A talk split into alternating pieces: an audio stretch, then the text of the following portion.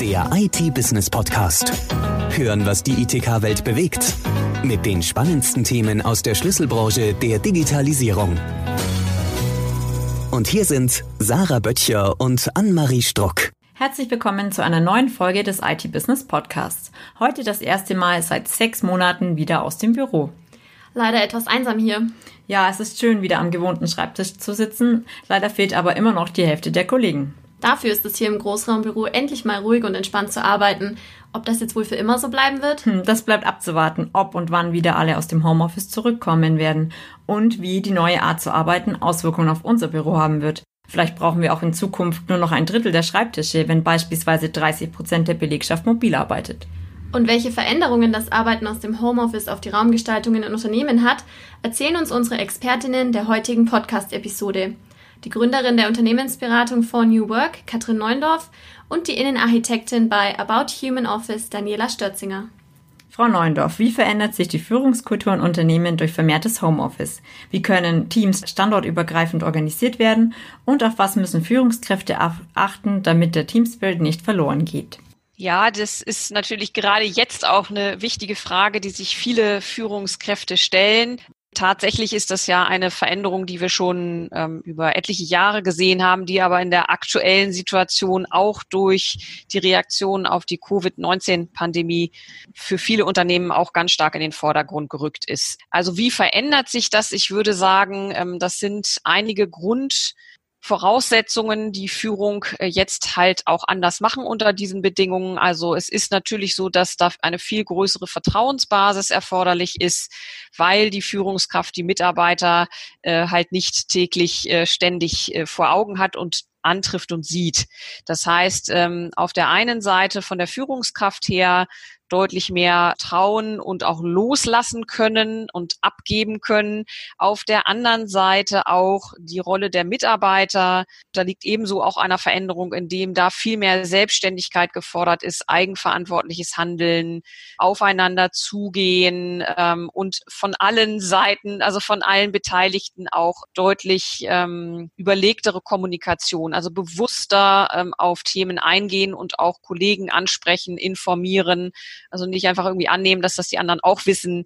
Das ist, glaube ich, ganz grundlegend in diesem, in dieser Frage hier der Führung.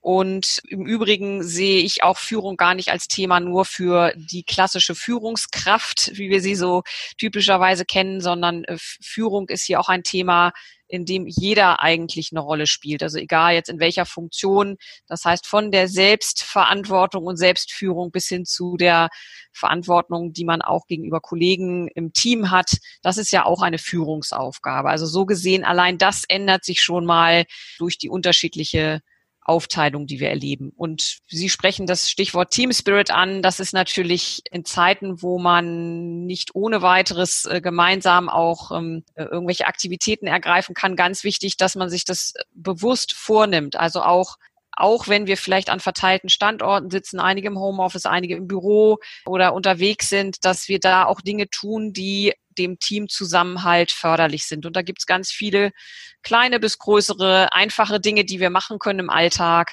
äh, um das zu fördern. Und Führungskräfte äh, und auch alle Beteiligten sollten sich das auch bewusst vornehmen. Das ist jetzt halt so eine Lernphase, in der sich gerade auch sehr viele befinden. Haben Sie vielleicht ein konkretes Beispiel, was eine Führungskraft genau machen kann? Man zählt sich immer über virtuelle Kaffeetreffen. Ja, genau. Also das sind ganz, das ist zum Beispiel eine gute Möglichkeit. Ich war gerade gestern wieder in so einem Termin, wo das auch besprochen wurde. Also nicht nur Termine machen, um Fakten zu besprechen, die jetzt das aktuelle Projekt angehen, sondern tatsächlich auch mal ein klein wenig Zeit mit einzuplanen für den informellen Austausch. Das kann zum Beispiel zu Beginn eines Teammeetings sein, dass man sagt, man gibt sich mal fünf oder zehn Minuten, um einfach mal zu hören, wie es den Leuten geht und dass die einfach mal was Aktuelles berichten können und nicht gleich sofort in die Agenda zu stürzen. Manche nehmen sich tatsächlich auch die Zeit, extra Termine dafür zu planen, also diese erwähnte mhm. Kaffeepause oder Mittagspause oder äh, wann auch immer das sein mag. Und ähm, was wir auch tatsächlich viel ähm, erleben, was sehr gut funktioniert, sind tatsächlich kleine bewusste Teambuilding-Einheiten. Also das sind virtuelle Aktivitäten, die wir mit dem Team gemeinsam machen können, auch wenn sie über Standorte verteilt sind, die eben genau diesen Zweck erfüllen. Also es ist immer so eine Mischung aus ähm, kleinem Erlebnis und Lernerfahrung für den Umgang miteinander im virtuellen Raum sozusagen und im, im Arbeiten auf Distanz. Wie schon angesprochen, spielt beim Modern Workplace der Faktor Mensch eine entscheidende Rolle. Sie haben bereits selbst als Unternehmensberaterin einige Erfahrungen mit dem Modern Workplace gemacht. Was sind denn Ihre Schlussfolgerungen darauf? Was müssen Mitarbeiter denn können, um in solchen Arbeitskonzepten erfolgreich zu sein und zu wachsen? Und welche Rahmenbedingungen müssen denn Unternehmen schaffen? Also wenn wir ähm, von Modern Workplace reden, das ist natürlich erst nochmal zu definieren, was wir darunter verstehen. Also einerseits haben wir jetzt sicherlich bei vielen die Situation, dass sie ähm, äh, zum Teil von zu Hause arbeiten, zum Teil in der Firma sind. Andererseits entwickeln sich Unternehmen auch immer mehr in Richtung Veränderungen im Bürokonzept als solches. Und damit einher, darüber sprechen wir bestimmt gleich noch näher, was das mit sich bringt, aber damit einher geht eigentlich auch eine, ein bisschen anderes Verhalten und eine andere Einstellung der äh, Mitarbeiter. Also zum Beispiel geht es darum, dass man ähm, flexibler und aufgeschlossener ist gegenüber der Frage, wo sitze ich eigentlich, wenn ich im Büro bin? Also vielleicht habe ich gar nicht mehr meinen einen festen äh, Schreibtisch oder Arbeitsplatz, sondern ich bewege mich im Laufe des Tages an verschiedene Arbeitsorte, je nachdem, was ich auch zu erledigen habe. Das ist ja dieses sogenannte Activity-Based Working. Und das bedeutet, dass ähm, viele auch sich darauf einstellen, sollten und davon profitieren, dass sie einfach ja einerseits auf den eigenen Bedarf achten und andererseits auch die Sensibilität mitbringen, was brauchen denn jetzt hier meine Kollegen? Ja, also man hat natürlich schnell mal so eine Frage, mache ich das Fenster auf, mache ich das Fenster zu oder ist es hier zu warm oder äh, brauche ich das Licht oder nicht oder so. Das äh, entscheidet man ja nicht nur für sich alleine, sondern auch für alle anderen, die um einen rum sind. Und ähm, da muss man halt natürlich schon immer schauen, ähm, wie, wie kann man sich arrangieren. Also dass dieses Thema aufgeschlossen sein für Neues und interessiert sein, auch davon äh, zu lernen, was die anderen Kollegen, die da so um einen rumsitzen, was die eigentlich machen und, und wie man vielleicht auch zusammen irgendwelche Probleme lösen kann. Das ist sehr motivierend und inspirierend, erlebe ich so für viele Personen. Andererseits muss man auch natürlich aufeinander Rücksicht nehmen, sich möglichst wenig stören und auch ja einfach schauen, was ähm, was macht hier jetzt in den Räumlichkeiten, in denen ich mich befinde, gerade Sinn. Und wir hatten ja eben schon das Thema angesprochen von zu Hause arbeiten, also wenn einige im Homeoffice sind, da wiederum müssen wir uns auch alle darauf einstellen, dass wir diese Personen natürlich auch bewusst informieren und abholen. Also dieses typische, ja, das kriegen schon alle mit, die hier so drumherum sitzen und die hören das. Das wird natürlich dann nicht so sein. Das heißt, man, man muss auch hier sich ein bisschen Gedanken machen, wo, wie machen wir das? Machen wir das schriftlich? Machen wir das mündlich? Auf welche, auf welche Art und Weise leben wir diesen Prozess, dass alle beteiligten Kollegen, die das wissen sollten, auch informiert sind über Neuerungen oder was wir jetzt gerade uns hier denken. Also das bedarf natürlich auch nochmal einer Anpassung. Aber das heißt ja dann, dass es beispielsweise im Fall der Kommunikation gewisse Vorgaben geben muss, sonst fun funktioniert Teamwork ja nicht. Das ist ein guter Punkt. Also ähm, das ist tatsächlich meiner Meinung nach ähm, ein Ergebnis aus der Frage, wie ähm, welche Medien nutzen wir, um zu kommunizieren, mhm. also welche Kanäle. Ähm, da kann ich auch nochmal das Stichwort äh, haben viele inzwischen gehört, Kollaboration oder Collaboration Tools. Da gibt es natürlich verschiedene auch technische Lösungen, wie wir miteinander chatten, hin und her schreiben, wo wir Dokumente ablegen und so weiter. Das ist ja schon mal dann eine eine Frage. Es ist aber auch tatsächlich nur eine eine Facette davon, wie wir kommunizieren. Und das müssen wir, da müssen wir uns natürlich darauf einigen. Ja, also das müssen wir als Team auch mal thematisieren und besprechen, was nutzen wir und wie, wie nutzen wir es und wie machen wir das.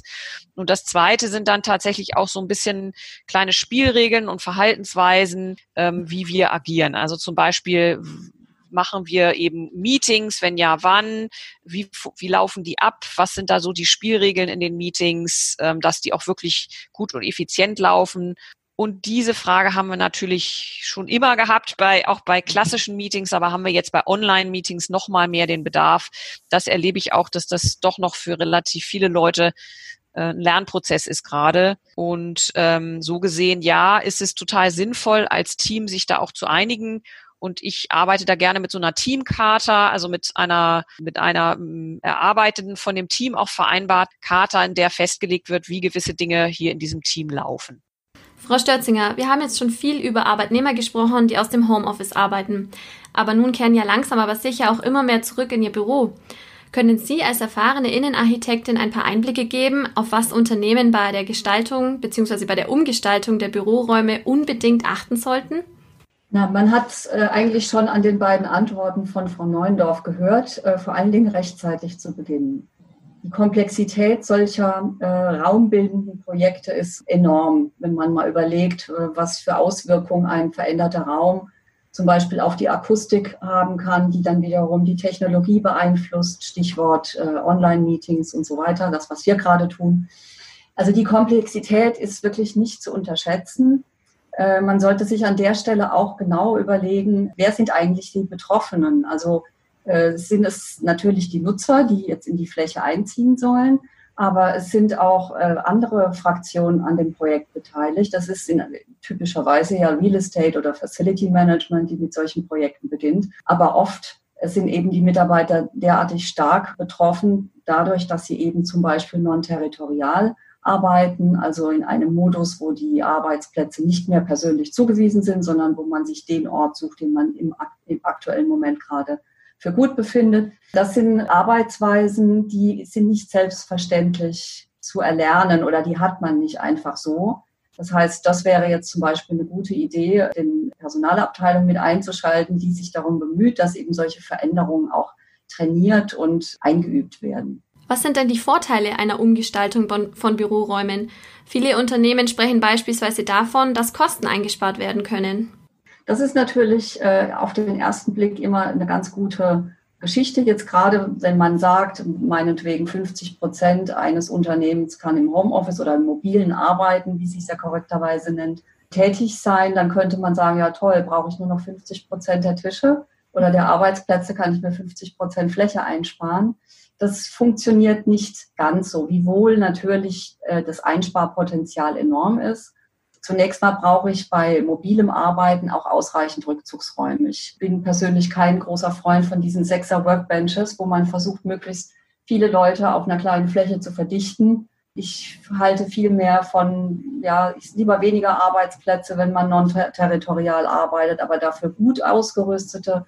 Es muss Rückzugsräume unterschiedlicher Art geben für Teamarbeit, für Zweier-Meetings, für stille Arbeit, für konzentrierte Arbeit, für alle möglichen Telefonkonferenzen, Videokonferenzen. Was uns das Thema IT-Technologie in den nächsten fünf Jahren vielleicht noch bringt, das weiß ja keiner. Ich weiß es zumindest nicht, aber da wird sicherlich auch die eine oder andere Überraschung geben. Wichtig ist dabei, wenn man so eine Veränderung anstrebt, das ist nämlich eine Veränderung, dann ist Raumgestaltung, eine kluge Raumgestaltung auf jeden Fall der mächtigste Change Agent, den man sich vorstellen kann. Man kann also so eine Raumgestaltung sehr, sehr gut dazu verwenden, die Räume zum einen flexibel zu machen, die Nutzungsneutralität zu sichern. Also es können unterschiedliche Abteilungen die gleiche Fläche nutzen, äh, die Multifunktionalität zu unterstützen. Das bedeutet, äh, ich kann zum Beispiel eine Küche nicht nur als Versorgungsmedium nutzen, wo ich mir einen Kaffee hole oder was zu trinken,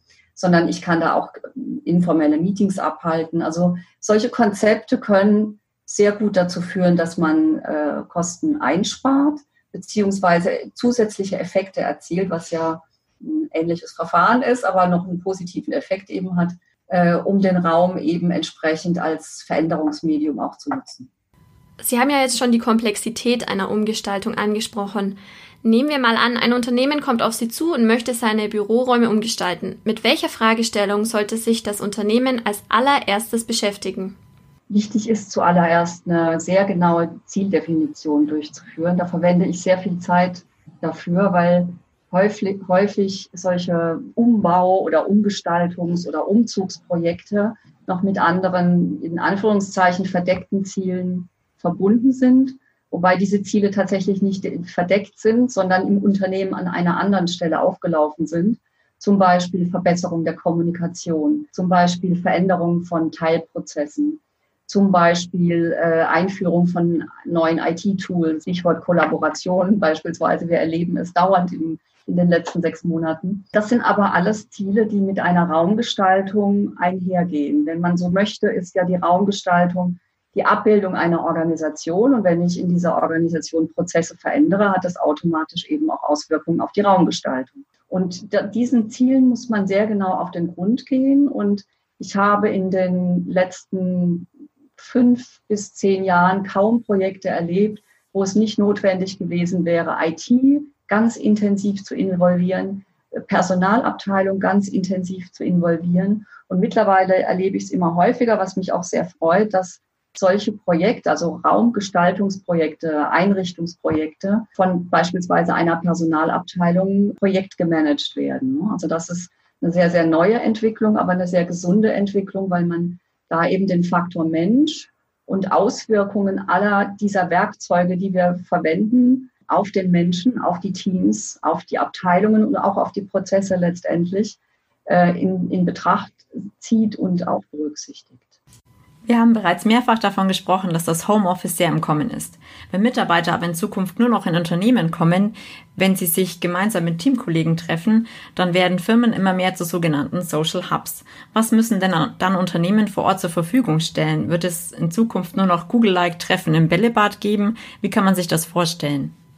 Ja, das, das Bällebad, das hat natürlich die Runde gemacht in den, letzten Jahr, Jahrzehnten, kann man schon fast sagen, weil ich glaube, Google war einer der ersten, das der ersten Unternehmen, die solche Umgebungen, spielerischen Umgebungen eingeführt hat. Es wurde oft oder wird heute noch oft belächelt. Der Grund, der dahinter steht, ist einfach Mitarbeiter mehr zu, zu mehr Kreativität zu motivieren, also auf eine, auf eine ungezwungene, spielerische Art eben ja, ob das gelingt oder nicht, das vermag ich nicht zu beurteilen. Ich kenne aber sehr viel Feedback auch aus anderen Unternehmen, die sagen, naja, also für mich wäre das nicht. Oder da darf man nicht älter als 30 sein. Oder ich weiß es nicht. Also es ist, das Feedback ist sehr unterschiedlich, würde ich mal sagen. Und ich glaube auch, wenn ich mir, ja, nicht nur die deutsche, sondern überhaupt die Unternehmenslandschaft anschaue, die mir so im Laufe der Jahre meiner Berufserfahrung so über den Weg gelaufen ist, es gibt einfach viele Menschentypen, die damit nicht anfangen können. Und das ist, glaube ich, das Wichtigste, wenn man sagt, äh, man möchte attraktiv sein für Mitarbeiter im Homeoffice oder beim mobilen Arbeiten, dass sie trotzdem noch ins Unternehmen kommen. Da muss man sich genau überlegen, was sind das für Mitarbeiter? Ist das, sind das Softwareentwickler? Ist das eine reine Verwaltungstätigkeit? Sind das Investmentgesellschaften? Ist es eher Industrie? Ist es eher dienstleistungsorientiert. Also da gibt es einfach so verschiedene, viele verschiedene Typen. Feststeht, das haben wir auch aus der vergangenen Pandemie, oder nicht vergangen ist sie ja noch nicht, aber aus der Corona-Krise gelernt, ist, dass die Mitarbeiter in den Homeoffices schon gut arbeiten. Ich glaube, das konnte fast jedes Unternehmen feststellen, dass sogar das Engagement zumindest am Anfang noch höher war, um einfach sicherzustellen, ja, hm, ich bringe meine Leistung auch zu Hause, da ist kein Leistungsabbruch, das läuft trotzdem. Also da haben sehr viele Unternehmen oder sehr viele Mitarbeiter sehr intensiv mitgearbeitet, dass das zu so einem guten Ergebnis gekommen ist. Aber es ist auch über Studien nachgewiesen, dass die emotionale Erschöpfung bei Mitarbeitern nach und nach zunimmt gilt sicherlich besonders für, für Mitarbeiter, die vielleicht jetzt kein Haus, sondern vielleicht nur eine anderthalb Zimmerwohnung mitten in München haben oder die kleine Kinder zu betreuen haben, die nicht in die Kita oder in die Schule können. Äh, das sind einfach ganz unterschiedliche Lösungen und für diese Mitarbeiter, für diese Teams muss man einfach Lösungen schaffen im Unternehmen. Und das bedeutet jetzt nicht nur Kommunikation aus meiner Sicht, das bedeutet auch Rückzugsräume schaffen Möglichkeit schaffen, wie man mit einer adäquaten Technologie, die hat man im Homeoffice nicht so, nicht so ohne weiteres, äh, wie man mit einer adäquaten Technologie ruhig, konzentriert und adäquat einfach arbeiten kann. Das sind, glaube ich, Räume, die sehr, sehr wichtig sind. Es ist auf jeden Fall keine reine Möblierungslösung. Also es ist nicht damit getan, ein paar schicke Lounge-Sessel, ein paar coole Teppiche und ein bisschen Kaffeemaschine aufzustellen, sondern das muss auf das Unternehmen zugeschnitten sein, vielleicht sogar auf bestimmte Teams. Und es muss die Notwendigkeiten der, des Arbeitsalltages der Mitarbeiter auch abbilden können. Was viele jetzt natürlich interessiert, ist ein Blick in die Zukunft. Frau Neuendorf, was denken Sie? Wird Homeoffice zur Dauerlösung oder gibt es eher einen Trend zu hybridem Arbeiten, also einer Mischung aus Büroarbeit, aber eben auch Arbeit aus dem Homeoffice? Naja, also was wir jetzt ja ganz äh, offensichtlich sehen, ist, dass viele jetzt ähm, auch zu gu gutem Recht auf den Geschmack gekommen sind, sozusagen, dass diese Lösung mit dem Homeoffice auch ein gangbarer Weg ist und dass es auch durchaus Vorteile bietet. Und von daher gehen ja alle äh, Umfragen aktueller Art davon aus, dass dies auch nicht äh, wieder zurückgeht auf die, auf das Verhalten von vor Corona. Also wir werden weiterhin diese Lösung haben und nutzen und auch nutzen wollen. Also unabhängig davon, wie die Pandemie uns weiterhin begleitet. Die Frage ist für mich eben immer, in welchem Ausmaß. Und das erlebe ich auch in vielen Gesprächen gerade, dass da sehr viel Verunsicherung herrscht und gerade auch die ähm, negativen Punkte, ähm, die sich ähm, einstellen, von manchen jetzt hervorgehoben werden. Meine Reaktion darauf ist, dass die gewünschte Lösung, die wir in Zukunft haben, ja auch nicht eine 100% Homeoffice-Lösung sein wird, sondern eben eine Mischform, ja. Also das, was Sie mit Hybridlösung gerade ansprechen, also äh, ich glaube, es ist absolut wichtig, auch Kollegen persönlich treffen zu können, wenn es denn dann ähm, aus Hygienegründen möglich ist. Die Frage ist immer nur, wie oft und wofür. Und da, glaube ich, sind wir jetzt schon auf andere Gedanken gekommen in den Unternehmen. Also wo früher die Annahme herrschte, das ist ganz normal, ich fahre jeden Tag in die Firma, weil ich halt da arbeite, kann man sich jetzt schon realistischerweise die Frage stellen, welche Tätigkeit habe ich denn an bestimmten Tagen zu erledigen und ist das eine, die es sinnvoll erscheinen lässt, dafür diesen, diese Anreise auf sich zu nehmen? Oder ist es sowieso etwas, wo ich alleine in Ruhe konzentriert arbeite oder vielleicht sogar ähm, internationale Gespräche führe, die äh, auch nicht äh, bei mir im, vor Ort im Büro sitzen? Dann ist vielleicht eine Anreise ins Büro nicht sinnvoll. Wenn ich aber dort Kollegen treffe aus gutem Grund, um etwas zu besprechen, um etwas zu erarbeiten und so weiter, dann macht es natürlich total Sinn, dahin zu fahren.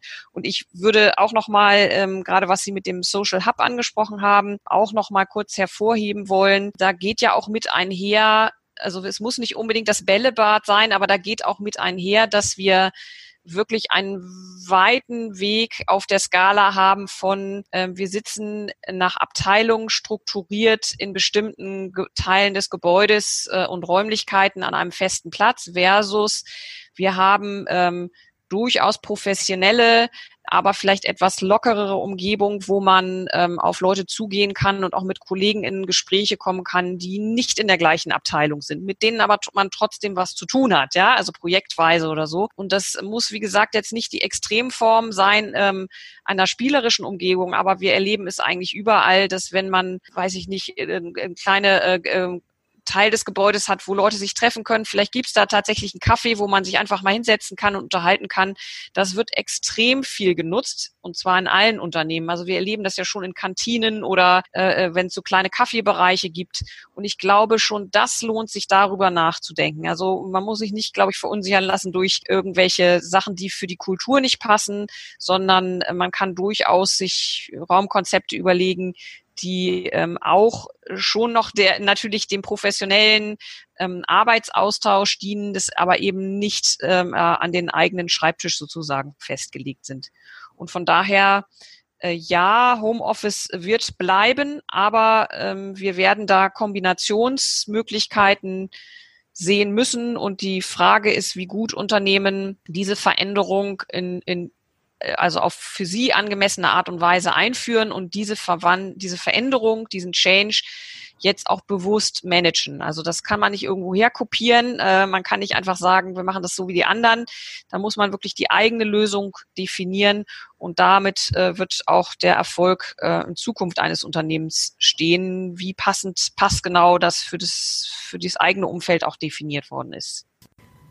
Danke auf alle Fälle für Ihre abschließenden Worte äh, und für den Ausblick, Frau Neuendorf und auch Frau Störzinger. Vielen herzlichen Dank, dass Sie beide sich heute die Zeit genommen haben für unsere IT-Business Podcast-Episode. Vielen Dank fürs Zuhören und weitere spannende Insights zum Thema Homeoffice hören Sie im nächsten Podcast. Der IT-Business Podcast. Hören, was die ITK-Welt bewegt. Der Audiopool mit den spannendsten Themen aus der Schlüsselbranche der Digitalisierung. Jetzt abonnieren auf Spotify, Soundcloud, YouTube, Deezer und iTunes.